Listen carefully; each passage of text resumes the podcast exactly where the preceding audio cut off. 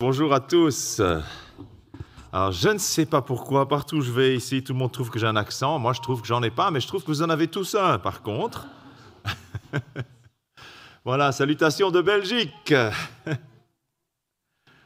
Voilà, merci pour l'occasion d'être euh, parmi vous ce matin, ça me réjouit. Hein. Alors voilà, un de mes appels, euh, en, écoutant ce que tu viens de partager, je me dis finalement, je, suis un peu un secoueur de bocal. Voilà, l'appel que Dieu m'a donné, c'est secouer le bocal. Et c'est vraiment intéressant parce que donc, je travaille pour une mission qui s'appelle maintenant Via Nova, mais qui euh, s'appelle Vianova depuis deux ans seulement. Avant, c'était la mission évangélique belge qui a commencé en 1919, avec aussi un de ses grands fondateurs. C'est la même génération hein, qu'Alexander. C'était donc, euh, dans notre cas. Euh, Monsieur Norton. Hein, euh, non, pas, oui. Et donc, ça fait partie de cette génération de gens qui ont bousculé le monde, vraiment. Quoi, hein. Et il avait aussi exactement le même genre de maxime. C'était des gens qui ne voulaient pas qu'on reste statique là. Hein. Il fallait absolument sortir et se démener pour amener l'évangile autour. Et c'est vraiment intéressant parce que, aussi bien en Suisse que chez nous, hein, euh, ça fait à peu, près un siècle, un peu plus d'un siècle, et c'est vers, vers 2019-2020 qu'on a fêté un peu partout. En France aussi, il y a des centenaires comme ça, hein, de plusieurs missions vraiment évangéliques. Euh, solide, et un peu partout on voit cette même... Euh, on s'est un peu installé. Hein, les églises se sont installées, se sont développées, se sont bien assises, ont, acquis de beaux bâtiments, voilà.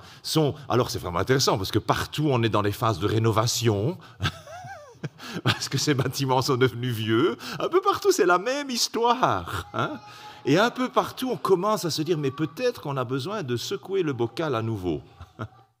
Alors euh, voilà, j'espère que... Bon, chaque fois qu'on secoue le bocal, euh, ça peut un petit peu gêner aussi, hein parce que justement, ça remue les choses. Hein et donc, euh, ma prière, c'est que si Dieu me permette de remuer un petit peu le bocal, que ça ne vous fasse pas du mal, mais que ça vous fasse du bien, et que ça nous amène tous à oser de nouveau sortir du bocal pour aller vers celui qui ne connaît pas Jésus en dehors du bocal.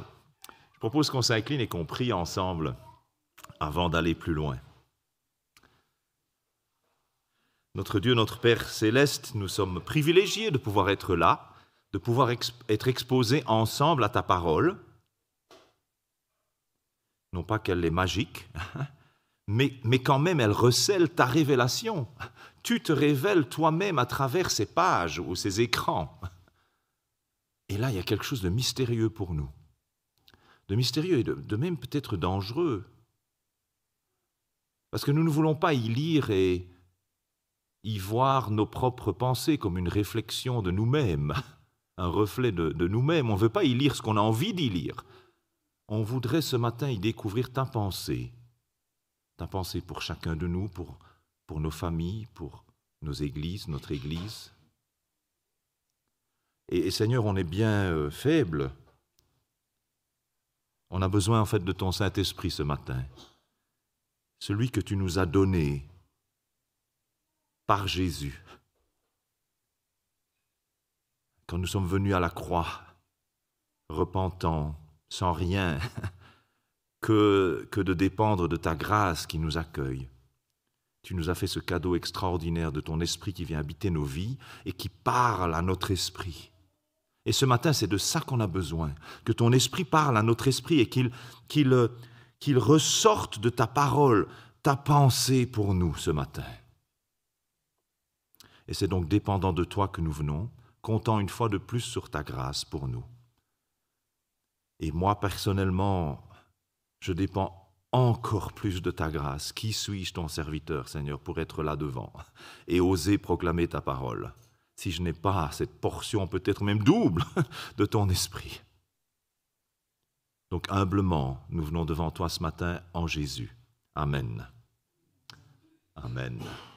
Alors, euh, avant d'aller plus loin, voilà, parce qu'après je vais oublier, il y a une table en bas, j'ai amené plusieurs choses. Il y a un magazine, un seul en bas, donc c'est juste pour le regarder et le contempler. non, enfin, ça, ça, explique un peu, voilà, c'est ce, nos activités de l'année écoulée. Vous pouvez aller le voir. Si vous en voulez un, écrivez-moi un petit mot, on vous en fera parvenir. De même, euh, voilà, y a des... ça, alors j'ai des petites cartes, jeudi soir sans les murs, ça, il y en a plein. Vous pouvez en prendre, en distribuer. C'est une émission mensuelle en ligne. Voilà, ce qui sort du bouquin là, que type a écrit. Euh, il y a des idées chaque mois, on prend une de ces idées, j'ai un invité spécial et on a comme une conversation sur un de ces sujets. Dans trois semaines, un peu moins de trois semaines, je crois que c'est le 9 février de mémoire, je crois. Euh, donc j'accueille le directeur de la Société biblique belge et on discute de comment cuisiner la Bible, comment se nourrir de la Bible en la cuisinant pour soi-même. Voilà. Donc ça, ce sera bienvenu, il suffit de s'inscrire. Et puis j'ai un papier avec euh, Géraud Elsa Graff, certains les connaissent, donc ils sont de l'AB, de, de, votre euh, union d'église, mais missionnaires avec nous en Belgique. ils implantent avec mon épouse et moi, euh, ils sont maintenant dans l'implantation en Belgique et ils ont besoin de vos prières et éventuellement de votre soutien. Et puis alors, bon, voilà, un petit document, je vous invite à regarder cette idée de 3D, mais on n'a pas le temps d'en discuter. Voilà, venons-en à nos moutons. Est-ce que ça vous est déjà arrivé euh, dans la vie Certainement. De vous retrouver dans des situations imprévues? C'est-à-dire, euh, surtout des situations où vous, vous, êtes amené à rencontrer des personnes que vous n'avez... Vous vous dites, mais j'aurais... Jamais vous n'auriez pensé rencontrer ces personnes. Parce qu'il s'est passé quelque chose, un événement. Alors ça peut être un événement tragique, un événement heureux, ça peut être quelqu'un qu'on prend en stop, ça peut être quelqu'un qu'on croise au boulot. Enfin, il y a des tas de situations comme ça qui arrivent dans nos vies, qui sont imprévues, et on, est amené à rencontrer quelqu'un, on n'aurait jamais rencontré cette personne. Ce n'était pas prévu dans notre agenda, mais paf, on est comme ça, dans une rencontre tout à fait euh, fortuite, imprévue, impensable. Ça vous est déjà arrivé, vous? Non, jamais? Je pense que ça nous arrive à tous, hein, ça. Et même quelquefois, on a ces rencontres, alors là c'est le plus dingue, on a l'impression que si ce n'était pas dans mon agenda, c'était dans l'agenda de quelqu'un. Vous savez, ces, conversations, ces personnes qu'on rencontre, on se dit, mais c'est pas un hasard que je sois là. Vous, ouais, vous êtes arrivé ce genre de situation.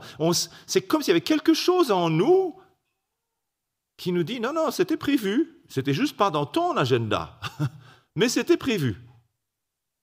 Quelquefois, on ne sait pas trop bien comment gérer ces, rencontres-là. Hein. mais il y a quelque chose en nous de bizarre qui, qui nous dit, mais non, non, non, c'est normal que tu sois là. En fait, c'est tout à fait normal. Euh, tu suis le plan. mais c'est juste que ce n'était pas notre plan. Euh, juste là, la semaine passée, euh, un jeune homme que j'ai pris en voiture pour, en stop, et la conversation qu'on a eue, en fait, c'était dingue parce qu'on a eu exactement 5 kilomètres. Mais ces 5 kilomètres, je me suis dit, mais c'est dingue ce qu'on a partagé en 5 kilomètres avec ce jeune homme. Et c'est bizarre, cette impression à l'intérieur de moi qui dit, non, non, c'était planifié. Or, c'était dans, ni dans son agenda, ni dans le mien. Il y a comme ça ces temps bizarres dans la vie. Hein. Et aujourd'hui, on va, on va voir une histoire dans le Nouveau Testament exactement de ce type de rencontre. Alors, euh, Ça me fait penser justement euh, à, un autre type à qui c'est arrivé. Hein. Euh, on va l'appeler euh, Robert, Phil, on va l'appeler Phil. Alors Phil, en fait, a vécu un, grand réveil. Réveil dans le sens réveil de l'évangile, quoi. Un peu comme au début de, de l'abbé, au début de notre mission. Hein. Vous savez, dans les années 20, il y a eu ces mouvements énormes de réveil où on a un prédicateur qui se lève et euh, surtout à l'époque, hein, je ne sais pas si vous avez vu ces photos en noir et blanc, c'est extraordinaire. Hein. Chez nous, en tout cas, à Bruxelles, il est sur la Grand Place et il y a une foule qui est là. Aujourd'hui, on n'imaginerait jamais ça. Hein. Mais il suffisait qu'il ait, je ne sais pas, une petite estrade, euh, carton, enfin, n'importe quoi, et la foule était là. Et c'est exactement ce que Phil a vécu, ce genre de début de, mission que nous, on a connu il y a un siècle dans nos pays. Euh, il y a ce type qui s'est levé sur cette improvisé et la foule était là et, et une seule prédication et des milliers, je ne sais plus, trois ou cinq mille, se sont convertis en un jour, quoi. Et notre ami Phil était dans ces convertis, probablement. Il était là, il a vécu ce mouvement-là de réveil, quoi.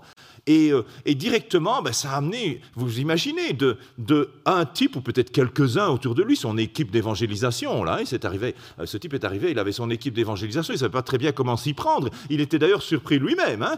et, tout à coup, il s'est retrouvé avec ce qu'on appellerait aujourd'hui une méga church, quoi, une méga église. Hein. 3 000, 4 000, 5 000 personnes d'un coup. Hein. Difficile à gérer, hein, ça. vous imaginez donc, Et donc, euh, ils ont dû chercher, ben, se distribuer les tâches.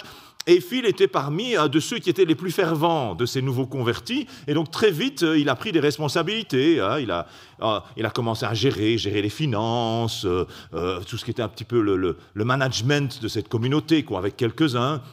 Et très vite, la réputation de Phil a, grandi dans cette immense mais nouvelle église. Hein, euh, parce qu'on a tout de suite vu que quand même c'était quelqu'un qui avait des capacités, il était très sérieux et sa foi était vraiment radicale et donc euh, il était reconnu très vite hein, comme quand même un, disciple de Jésus mais vraiment consacré. Hein. Mais très vite, et ça a pris peut-être quelques mois, peut-être un an, un an, ouais, peut-être une année, euh, ben, les autorités autour l'ont mal vécu, ce, ce mouvement de réveil. Et il y a eu vraiment euh, des réactions très fortes, carrément de la persécution, quoi. Hein. Et ça a mis vraiment ces gens, ça a secoué toute cette, euh, cette jeune église, hein. ce qui fait que plusieurs se sont sentis. En fait, il y a même certains qui ont été arrêtés, quoi. C'est devenu vraiment violent. Et donc, euh, il se fait que la plupart d'entre eux ont, senti qu'il valait mieux sortir, quoi. Il valait mieux quitter la ville. Et, et Phil, parmi eux, quoi, ont quitté la ville. Et Phil, carrément, a passé la frontière et passé dans le pays voisin. Hein. Et là, ben oui, donc, il, allait de ville en ville, il essayait de trouver un nouvel endroit où s'installer, notre ami Phil. Hein. Et, euh, mais bon, naturellement, il avait quitté un job un peu de manager dans l'église, hein, une fonction, quoi. Et là, ben, naturellement, ben, on lui demandait pour ce qu'il faisait là, ben, il expliquait que ben, il avait vécu ce réveil incroyable. Et, comme ça, naturellement, tout bêtement, en fait, tout bêtement, Phil parlait de Jésus. Voilà. Et ben, ce qui s'est retrouvé, que les premières personnes avec qui il a commencé à parler, ben, se sont dit, mais ça m'intéresse et se sont convertis. Et puis il a parlé à quelqu'un d'autre. Et il a réalisé, Phil, que tout à coup, les gens se convertissaient autour de lui dans ce nouveau pays qu'il ne connaissait pas très bien, en fait. Hein.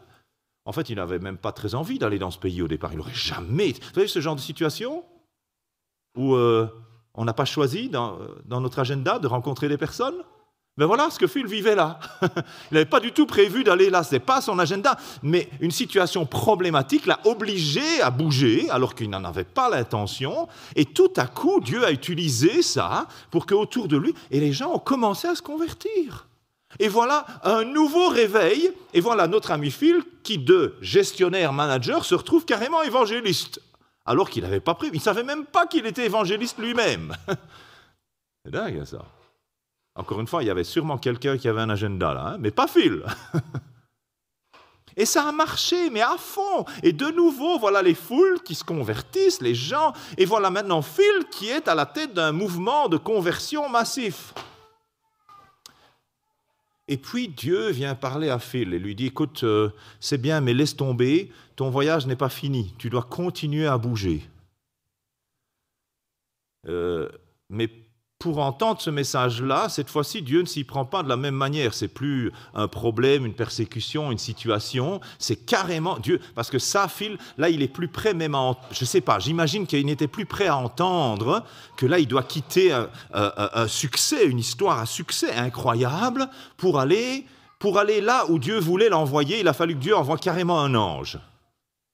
Sinon, je crois que Philippe, Phil, notre ami Phil, ne l'aurait pas écouté. Vous situez l'histoire? Oui Et où est-ce que l'ange a envoyé Phil? Où est-ce qu'il a envoyé? Ah ouais, Non, non, il a envoyé. Bah, ça, ça, ça, il ne savait pas, ça. Il a envoyé où? Ah, Il n'a pas à Jérusalem. Il a envoyé où? Euh, Peut-être, on va, on, va, on va retrouver son histoire, là. Acte 8. Je propose d'ouvrir vos Bibles dans Acte 8. Oui, chez nous, on dit 8. Mais je sais bien que vous dites 8, c'est difficile pour moi, il faut carrément pincer ses lèvres. Dans Acte 8, on va retrouver notre ami Phil, un des sept premiers diacres de l'église de Jérusalem, église qui a vécu la persécution et qui a dû être dispersée. Hein? Et si on lit à partir donc de, bah, carrément, on est dans Acte 8. Hein, euh. je vais aller retrouver ça moi-même. Voilà, voilà. Vous êtes dans second 21. Hein. Et ça commence, le verset, l'histoire commence au verset 4 hein, dans Acte 8, et là on retrouve justement ceux qui avaient été dispersés, et parmi eux notre ami Philippe. Au verset 5, Philippe descend dans la ville de Samarie. Et c'est là, hein, vous savez, bon, vous savez euh, que les Juifs, les Samaritains, c'était pas tout à fait copains-copains. Euh, on le sait, ça, hein, c'était vraiment euh, une opposition. Alors je ne sais pas si en Suisse vous avez... Nous en Belgique on a les Wallons et les Flamands, hein, donc on comprend un peu bien les Samaritains et les Juifs. Quoi, historiquement on a ce genre d'opposition de peuple quoi, entre les Flamands et les Wallons, c'est pas toujours copain-copain. mais bon, les Samaritains et les Juifs c'était pire. C'était pire.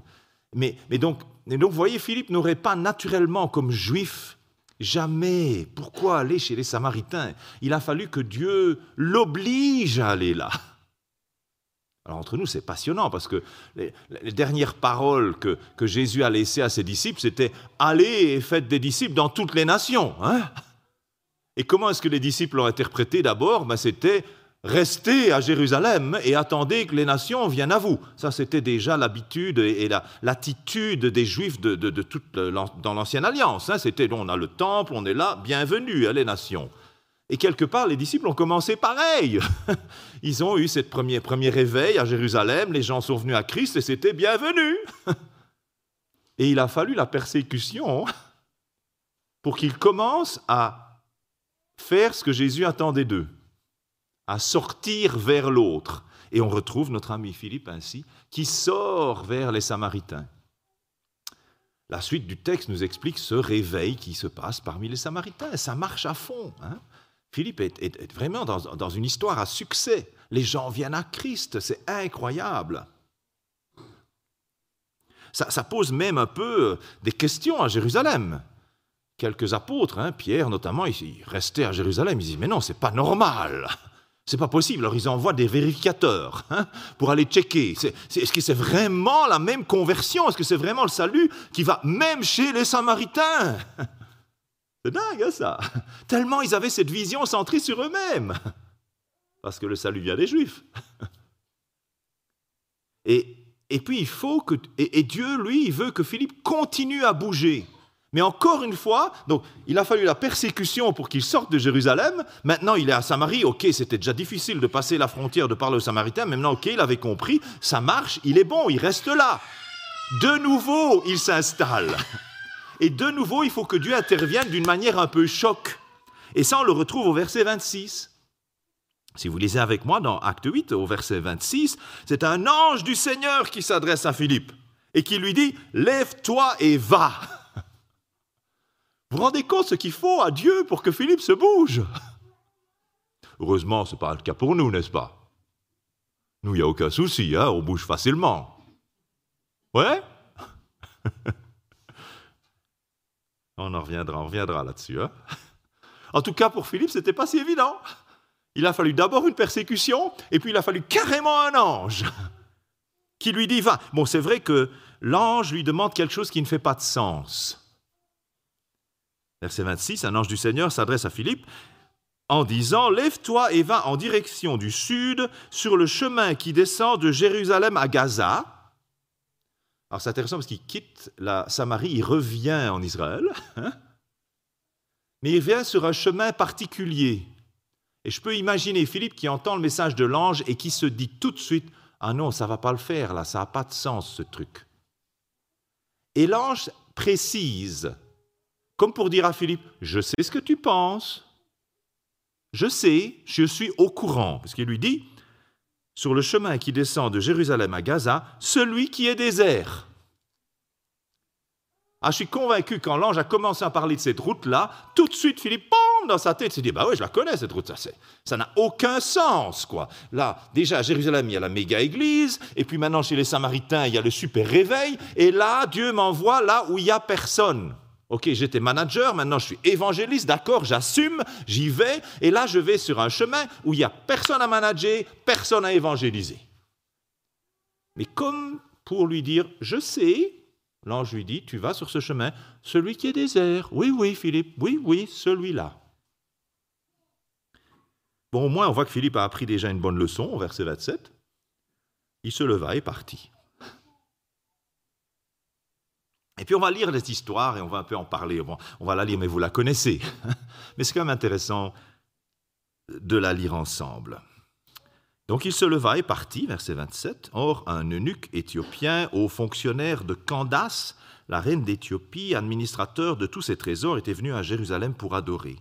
Il repartait assis sur son char et lisait le prophète Ésaïe. L'Esprit dit à Philippe, Avance et approche-toi de ce char. Philippe accourut et entendit l'Éthiopien lire le prophète Ésaïe et lui dit, Comprends-tu ce que tu lis? L'homme répondit, Comment le pourrais-je si personne ne me l'explique? Et invita Philippe à monter et s'asseoir avec lui. Le passage de l'écriture qu'il lisait était celui-ci. Il a été conduit comme une brebis à l'abattoir et pareil à un agneau muet devant celui qui le tond, il n'ouvre pas la bouche. Dans son humiliation, la justice lui a été refusée et sa génération, qui en parlera? En effet, sa vie a été supprimée de la terre. L'eunuque dit à Philippe, je, t'en prie, à propos de qui le prophète dit-il cela? Est-ce à propos de lui-même ou de quelqu'un d'autre? Alors Philippe prit la parole et en partant de ce texte de l'Écriture, lui annonça la bonne nouvelle de Jésus. Comme ils continuaient leur chemin, ils arrivèrent à un point d'eau. L'eunuque dit, Voici de l'eau, qu'est-ce qui empêche que je sois baptisé? Philippe dit, Si tu crois de tout ton cœur, cela est possible. L'eunuque répondit, Je crois que Jésus-Christ est le Fils de Dieu. Il fit arrêter le char, Philippe et l'eunuque descendirent tous les deux dans l'eau, Philippe baptisa l'eunuque. Quand ils furent sortis de l'eau, l'Esprit du Seigneur enleva Philippe et l'eunuque ne le vit plus. Il poursuivit sa route tout joyeux. Philippe se retrouva dans Azote, puis il alla jusqu'à Césarée, en évangélisant toutes les villes par lesquelles il passait. Notez, euh, à la fin du texte, on a une troisième méthode de Dieu pour faire bouger Philippe. Hein, on a eu la persécution, on a eu l'ange, et maintenant ça va carrément plus loin. Hein c'est carrément la téléportation.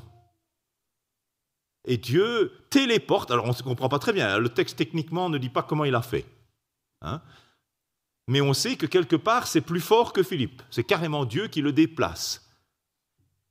Et sans parler trop, sans aller beaucoup plus loin, il le déplace dans la région côtière d'Israël, et là on est vraiment dans des villes fortement romaines, quoi. On est encore dans un cadre culturel, social complètement différent voyez comment Dieu a utilisé Philippe dans des, dans des, des situations où lui-même, naturellement, ne se serait jamais mis.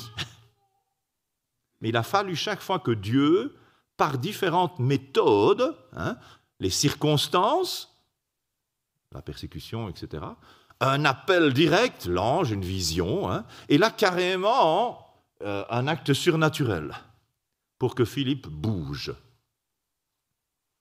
Bon, déjà, on peut se poser la question. Hein, Qu'est-ce qu'il faudrait que Dieu fasse pour me bouger?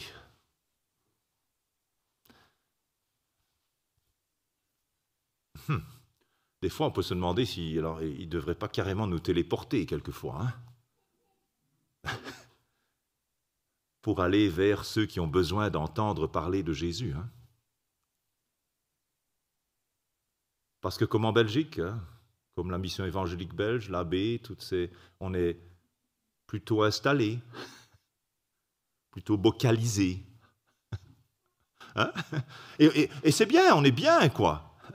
Comme cette première église à Jérusalem, comme ces Samaritains, on est bien, on loue Dieu, on passe de bons moments ensemble, on a de l'amour les uns pour les autres, on rayonne un tout petit peu ou beaucoup, ça dépend, hein, autour de nous. Hein.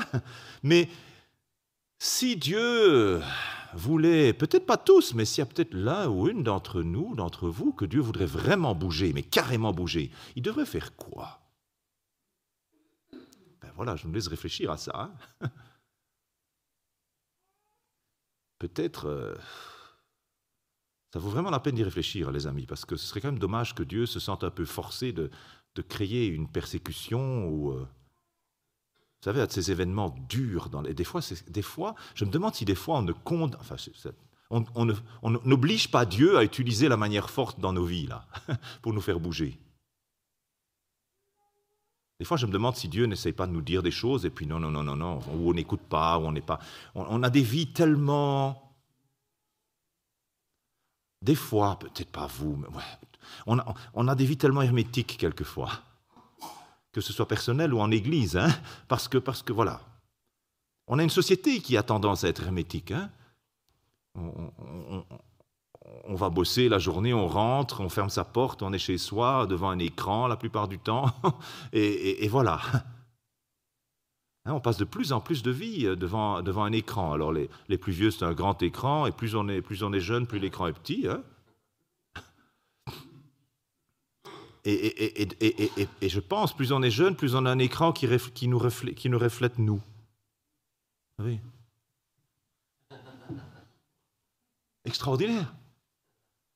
Et donc j'ai l'impression hein, qu'on a tendance à être dans une société qui est de plus en plus centrée sur soi et donc hermétique. Et je me demande, je me dis que Dieu appelle encore aujourd'hui des gens à bouger.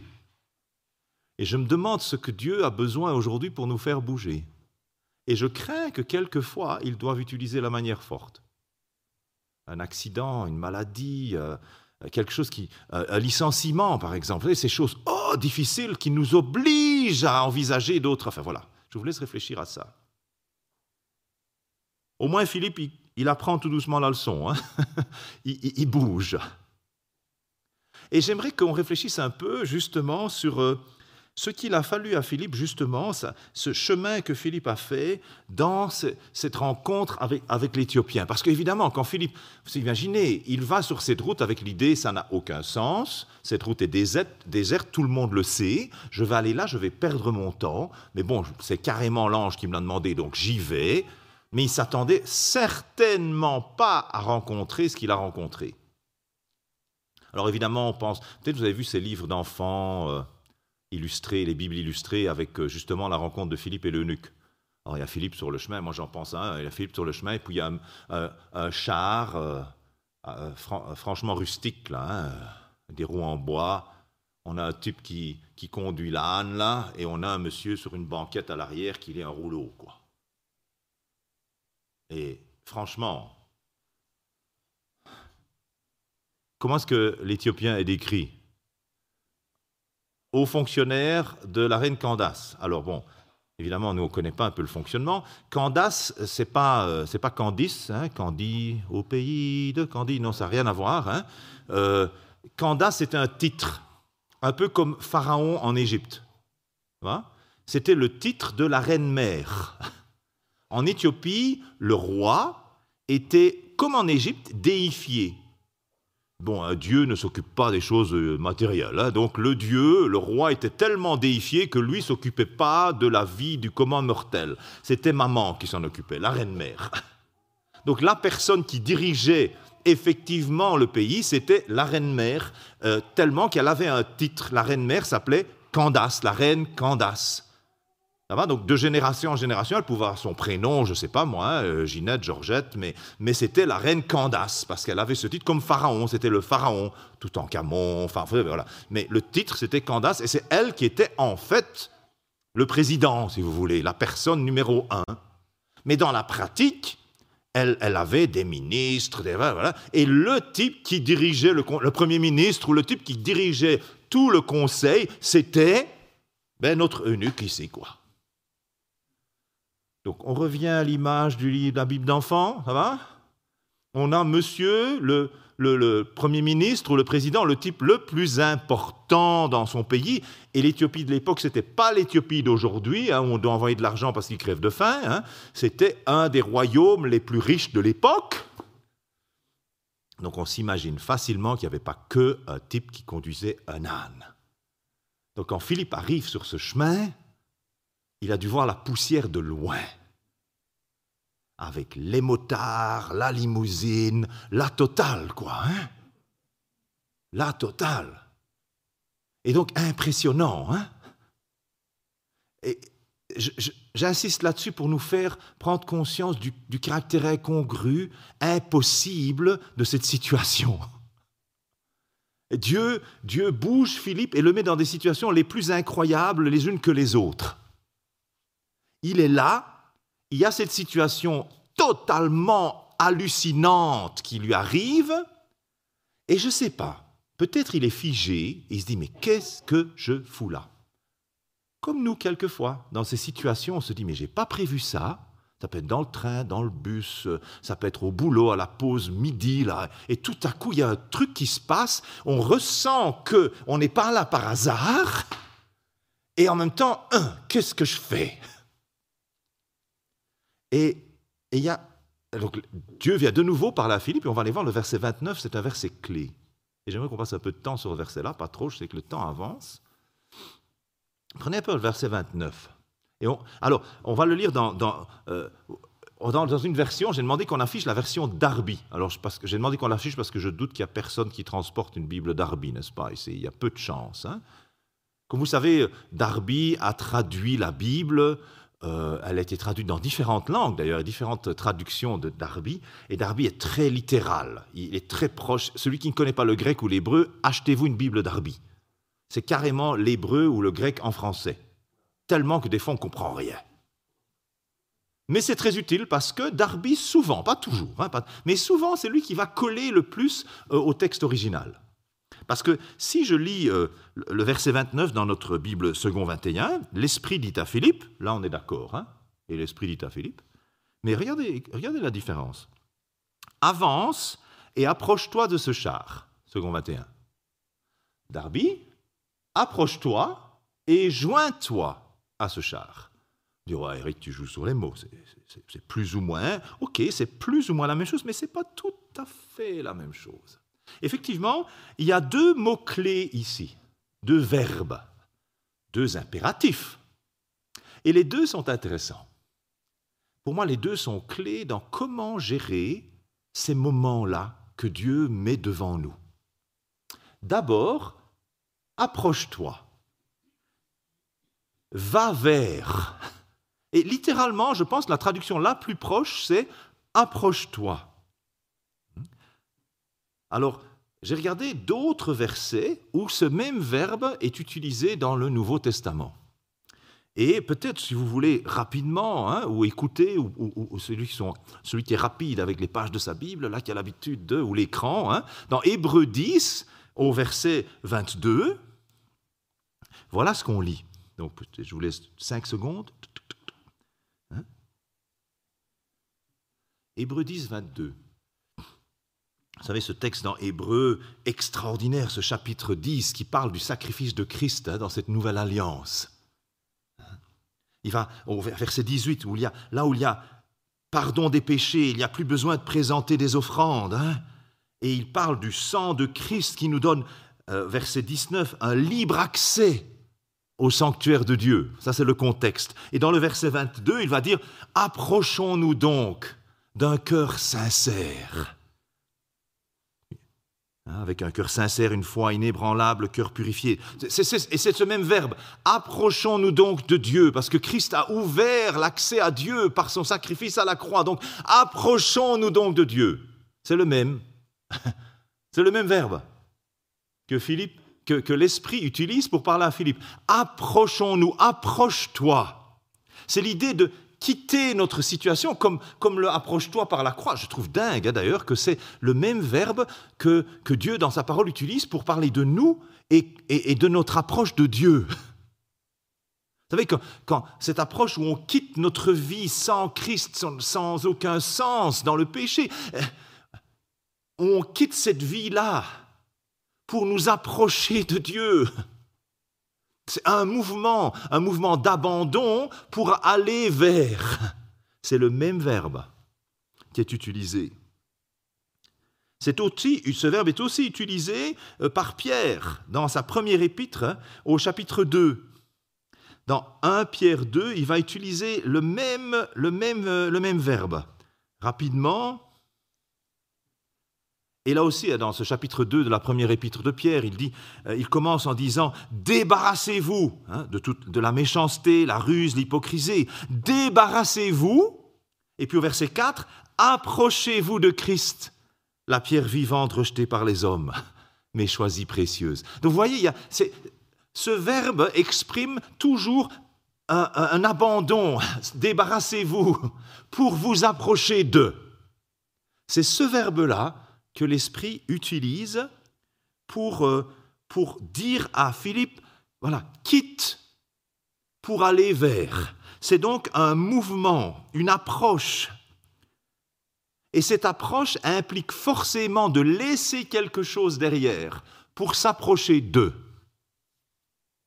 Ah, voilà, ça me fait réfléchir, ça, moi. Hein. Quand Dieu me met devant une situation où quelque chose en moi me dit, cette personne-là, tu tu la rencontres pas par hasard, c'est moi qui t'ai amené là.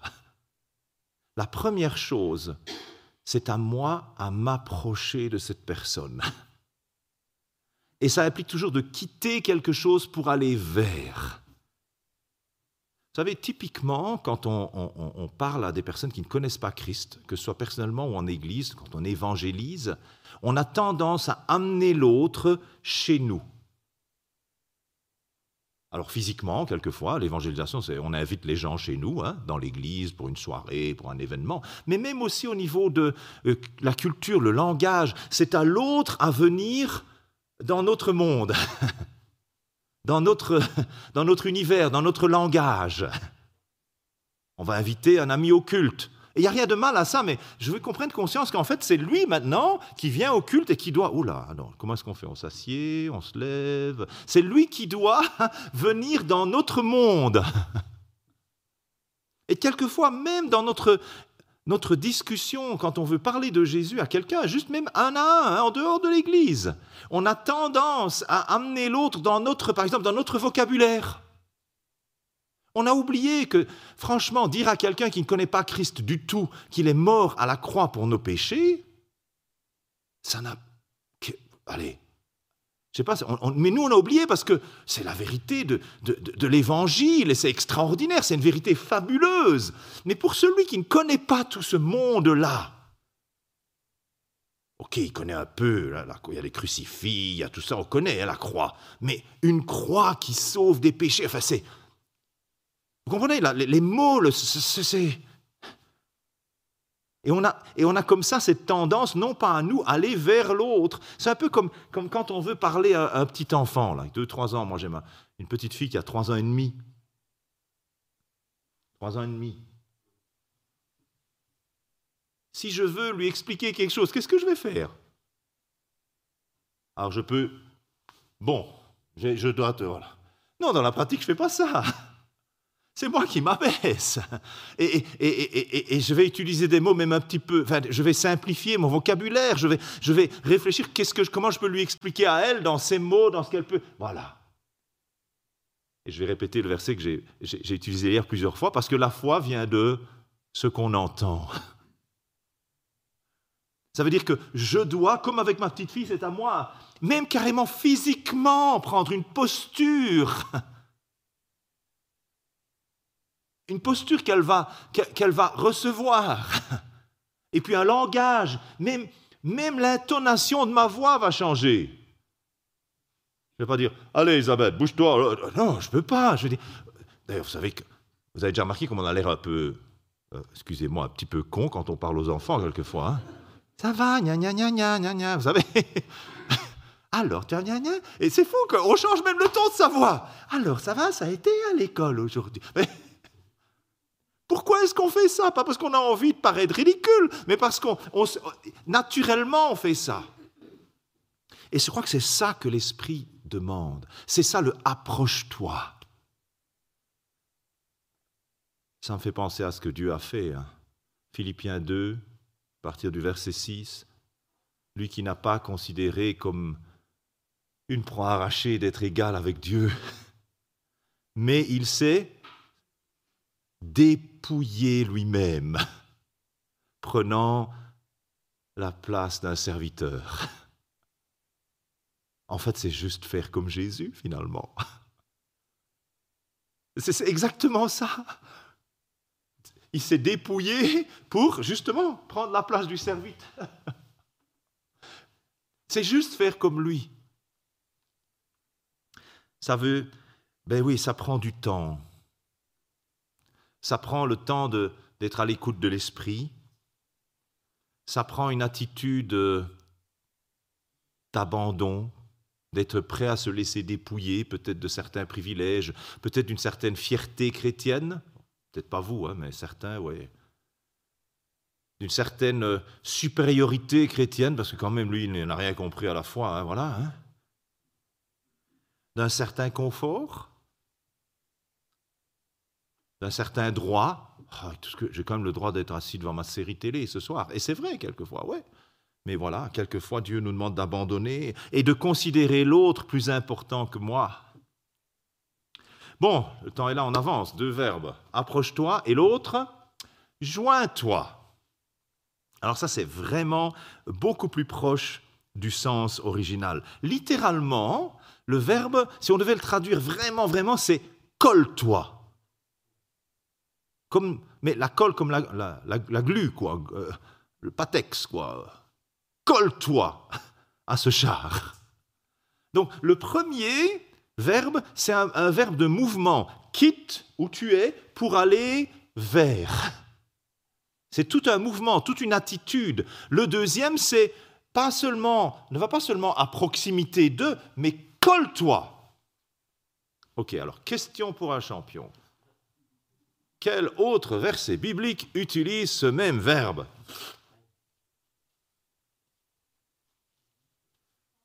Non? Allez, je vous donne un indice.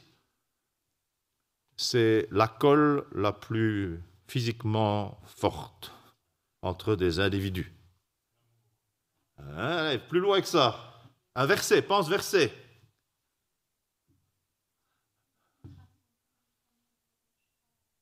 Ah ouais. L'homme quittera son père et sa mère et se collera à sa femme. Et ils ne feront plus qu'un. C'est dingue ça. C'est ce verbe-là que l'Esprit utilise. C'est cette... Attention, hein. Mais c'est cet attachement-là.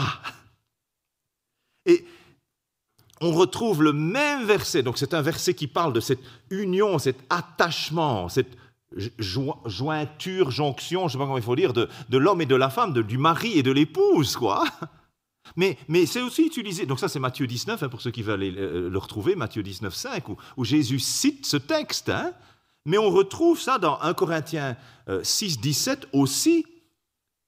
Mais dans un autre sens, là, celui qui est, et je vais utiliser le verbe, collé au Seigneur, fait un avec lui par l'Esprit. Donc c'est le même verbe pour l'union dans le couple, mais aussi pour notre attachement, notre union avec Christ par le Saint-Esprit. Ce même verbe, l'Esprit va dire à Philippe, approche-toi, fais le chemin hein, et colle-toi.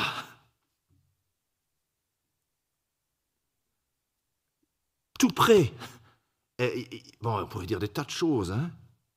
Mets-toi tellement près. Et bon, il y, a forcément une notion de durée là. Hein il y a une notion d'écoute de, l'autre.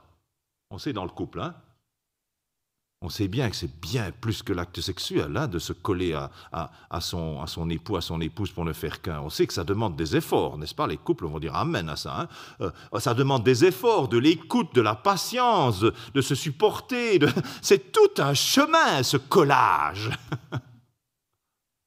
Et avec Christ aussi, hein, on sait bien que c'est surnaturel, le Saint-Esprit nous unit à Christ, mais on sait que ce n'est pas gagné d'avance. Hein. On sait que chaque jour, on doit faire des efforts pour rester. Hein. Et, dans le Nouveau Testament, tellement souvent, on est, on est encouragé à demeurer en Christ. c'est que ce n'est pas évident. Chaque jour, on y travaille. Chaque jour, ça demande un effort de rester collé. C'est pareil avec l'autre. Hein. Il y a cette approche, mais pas une approche avec une distance, une approche avec une proximité, d'être tout près de l'autre. Hein. Cette approche qui implique une attitude, je suis là pour l'autre. On sait que dans le couple, si on n'a pas cette attitude-là, c'est mort, hein, ce collage-là. On est là pour l'autre, à son écoute. On est là pour écouter ses questions, sa recherche. Et quand Dieu nous amène dans une situation où on se rend compte que la personne qui est là devant moi, qui ne connaît pas Christ, je ne suis pas là par hasard. Cette rencontre-là, c'est dans le calendrier de Dieu, quoi. Non seulement Dieu m'invite à m'approcher de lui, c'est-à-dire à, me mettre à son niveau, à, l'écouter, mais, mais vraiment carrément en proximité, à l'écouter lui ou elle. C'est quoi sa recherche? C'est quoi son questionnement de vie? Où est-ce qu'il en est? Encore une fois, c'est pas à moi à venir avec paf mon traité et clac ou avec je sais comment expliquer la Bible, étape 1, vous savez, les lois spirituelles, ou je ne sais pas quelle méthodologie, où, on a ces méthodologies qu'on on applique la même à tout le monde. Non, non, non, non. Lui, elle, elle est différente. Elle a sa vie, son caractère, son histoire. C'est à moi d'écouter où il ou elle en est dans sa vie, dans son histoire. Et c'est ce que Philippe fait. C'est ainsi qu'il se rend compte qu'il est en train de lire. Parce que comment est-ce qu'il pouvait savoir en restant loin, en voyant ce chariot de loin? Il a fallu qu'il s'approche, qu'il se colle. Ça veut dire écouter l'autre, mais écouter l'autre avec un vrai intérêt. Moi, pendant des années, j'ai fait de l'évangélisation et je dois vous avouer, je n'étais pas vraiment intéressé par l'autre. J'étais intéressé par son âme qui avait besoin de salut. je vais parler de moi. Hein. Il était plus une cible de chasse que vraiment quelqu'un à qui je m'intéressais. bien sûr, c'était pour lui, parce qu'il avait, sinon il allait en enfer, évidemment. Hein. Mais franchement, c'était plus, on parlait de langage de commercial, un prospect. D'ailleurs, on utilise, on ne parle pas de prospect en évangélisation, mais on parle de contact. J'ai eu un bon contact. Et je me rends compte que pendant des années, les gens autour de moi étaient des contacts potentiels.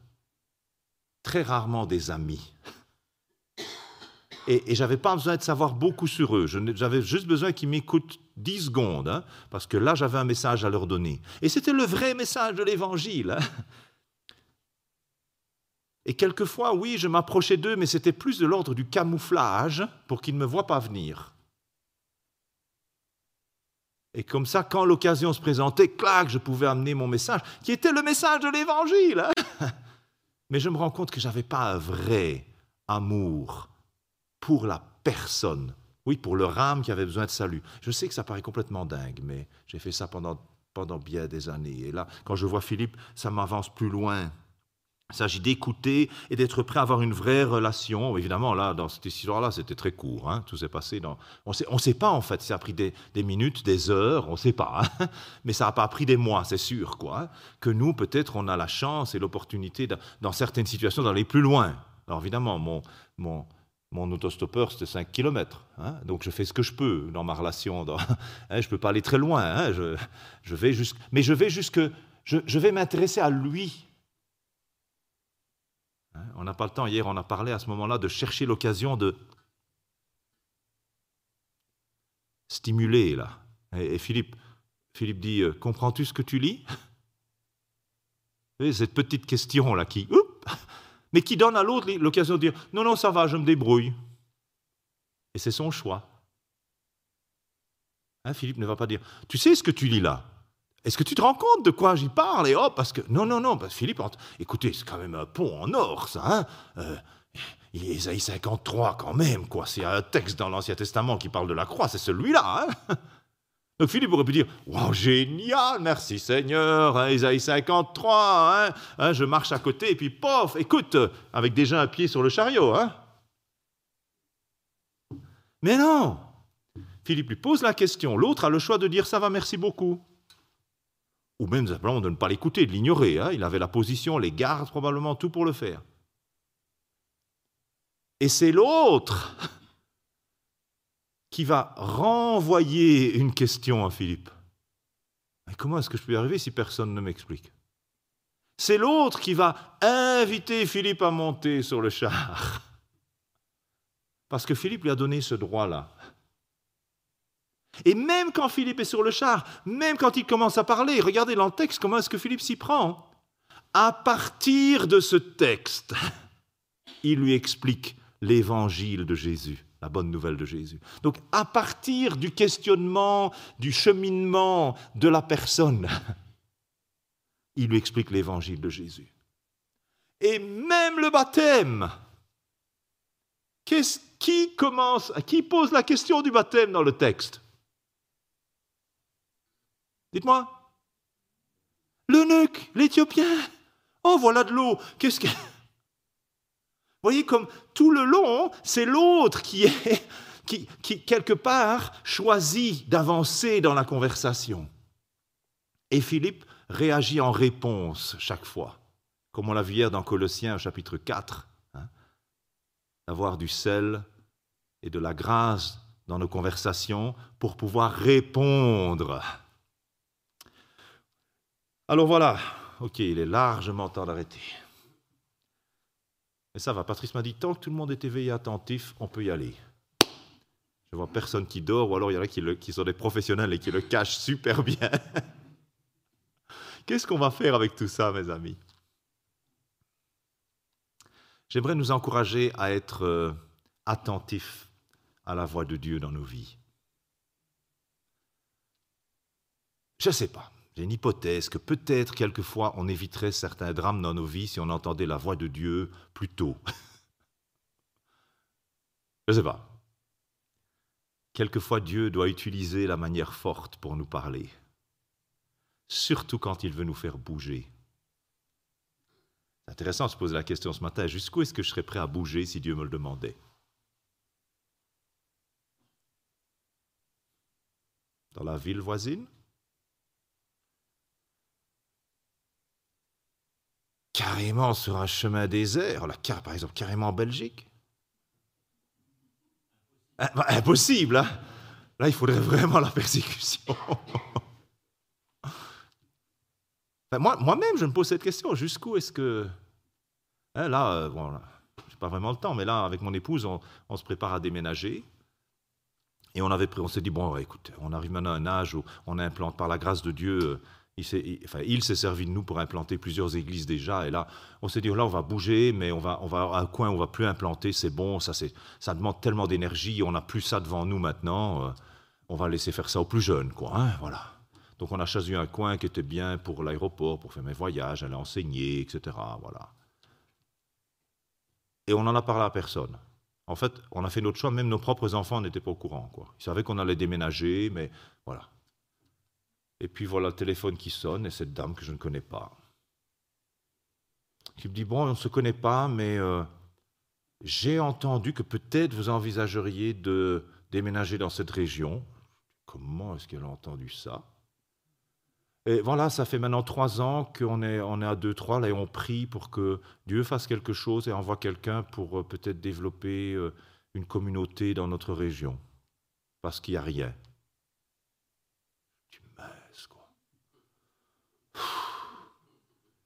Attendez, bon, l'histoire est trop longue, on n'a pas le temps ce matin, mais quand même parce qu'il y a plein d'épisodes, mais je raconte les deux. Donc ça c'est un, mais j'y vais vachement vite parce que, et franchement, j'étais sur un parking, je parquais ma voiture, je sors mon téléphone mobile sonne et j'ai cette dame que je ne connais pas. Je dis mais qu'est-ce qui c'est Ça vient d'où quoi ça? Je voyage en Californie, Californie, les États-Unis, ça va, Los Angeles. Je vais visiter des amis à Los Angeles, quoi, des Américains qui avaient été missionnaires en Belgique, donc je vais leur, les saluer. J'étais un de mes anciens profs d'école biblique, donc voilà, on discute et tout ça, et, il prend des nouvelles, comment ça va, la famille, gna, gna, etc. Je dis, bon, on envisage de déménager. Ah oui, où? Ben, Je dis, bah, dans cette région-là. Ah, quoi? Cette région-là? Hier, j'ai telle et telle personne qui avec qui on a gardé des relations, qui m'ont dit franchement, si Dieu pouvait envoyer quelqu'un pour des... Non, non, non, non, non, non. Il dit, ces personnes nous ont dit franchement, on est là, il n'y a pas de communauté, rien. Je leur ai dit, vous savez, vous devriez lire le livre d'Éric euh, sur cette façon de vivre la communauté, etc. Ce serait vraiment ce qu'il vous faut. Et maintenant, tu me dis que tu déménages dans leur région. Et, et qu'est-ce qu'il faut faire hein? Qu'est-ce qu'on fait avec ça? Donc voilà, j'aimerais nous encourager à être à l'écoute de l'Esprit de Dieu, même quand il veut nous faire aller là où on n'a pas envie. D'être à l'écoute de cette petite lumière qui de temps en temps vient dans une relation totalement fortuite. Et peut-être même c'est quelqu'un qu'on connaît comme un collègue de travail, mais on sait que là, il y a quelque chose qui se passe et Dieu a ouvert une porte. et qu'on soit prêt à bouger, à nous mettre à la hauteur de l'autre à écouter sa vie, à nous coller à sa vie pour comprendre où il ou elle en est dans sa vie. Et que Dieu nous donne l'inspiration, hein, la, créativité, les idées pour, pour nous mettre à son niveau. Donc je prie que ce texte continue de travailler dans nos cœurs et nous change. On prie ensemble Seigneur, ta parole, waouh La Bible, Seigneur, écrite il y a si longtemps, qui nous parle encore aujourd'hui par ton esprit, parce que ton esprit est vivant. Et il rend ta parole vivante pour nous. Mais des fois aussi tranchante, hein. comme une épée à double tranchant. Et c'est ma prière ce matin, que ta parole tranche nos vies pour nous sortir de notre bocal ou de notre bocalisation et nous amène à entendre ta voix qui veut certainement nous faire bouger pour aller vers l'autre qui ne te connaît pas. Alors peut-être c'est juste de l'autre côté du trottoir, ou l'étage au-dessus, ou l'étage en dessous de notre appartement. Peut-être que c'est de l'autre côté du lac, ou dans la ville à côté. Peut-être que c'est de l'autre côté de l'Europe ou du monde. Je te prie que pour ma vie et pour celle de mes amis ici, mes frères et mes sœurs, nous soyons prêts à entendre ta voix, à nous laisser bouger par toi, avec l'attitude que tu attends de nous, simplement l'attitude de Jésus. Amen.